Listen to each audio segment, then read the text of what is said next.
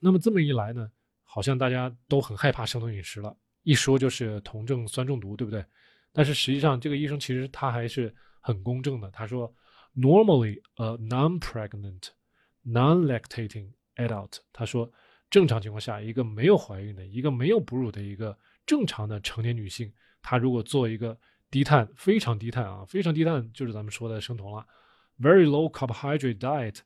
Does not develop a metabolic acidosis from ketogenesis，也就是说，一个健康的、没有怀孕的、没有哺乳的健康的女性，她做这种非常低的碳水的饮食，她不会因为生酮而导致这种代谢性的酸中毒。那么，实际上呢，生酮饮食呢已经用了几十年了，专门呢给一些小儿癫痫的这些患者去服务的，就是 epilepsy in children。而且呢，不会导致 nausea 头晕、呕吐或者是腹痛啊，这些情况都不会导致，也不会导致其他的，比如 ketoacidosis 酮症酸中毒这些情况。也就是说，生酮饮食如果操作的好的话，应付小儿癫痫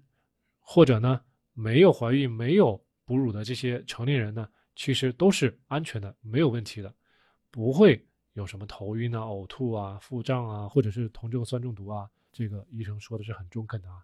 那么这个医生最后还下了一个结论是什么呢？医院里的医生对这些做生酮饮食的病人要稍微提高警惕，因为呢这部分病人可能会有更多的风险会发展出来啊，比较危及生命的这些酸中毒，尤其是这些人还有别的一些基础疾病啊，就是咱们前面聊到的这位女士她的这种肺炎的这种情况。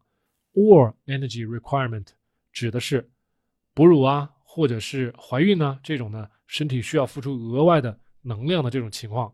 如果这个病人还在执行低碳饮食的话，这种风险呢还是比较高的。所以他要提醒医院里的这个 physicians 医生呢，要注意这个情况，将来遇到这种类似的病人要多个心眼儿。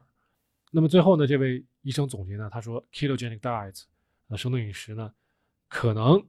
May not be safe，就是可能不是那么的安全啊，在哺乳期 during lactation，所以他是从一个啊比较专业的，从急诊室的角度，从呃医院的临床的表现来提出的这个建议啊。毕竟呢，如果一般人处理不好这个在 lactation 哺乳啊，甚至有些人甚至说要在啊怀孕的过程中要做生酮啊，因为这些呢都是缺乏监护的，缺乏医院的监护的。自己操作，如果操作不好，就会有可能像刚才这个 case report 里面这个女士一样，就会出现各种头痛啊、头晕啊、呕吐啊、肚肚痛啊，甚至是可能会危及生命。所以呢，他觉得这个事情至少呢是需要 physicians 需要医生们去重视啊。当然，我们作为普通人，其实也是更应该重视的。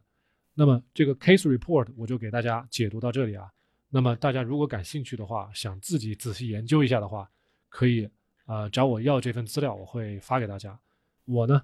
最后呢再从我自己的角度给大家解释一下，为什么这个女生可能会出现酮症酸中毒啊，而且呢她有哪些做的不对的地方。那么最后呢，我会给大家提几个建议，那么大家可以参照自己的情况做出适合自己的判断啊。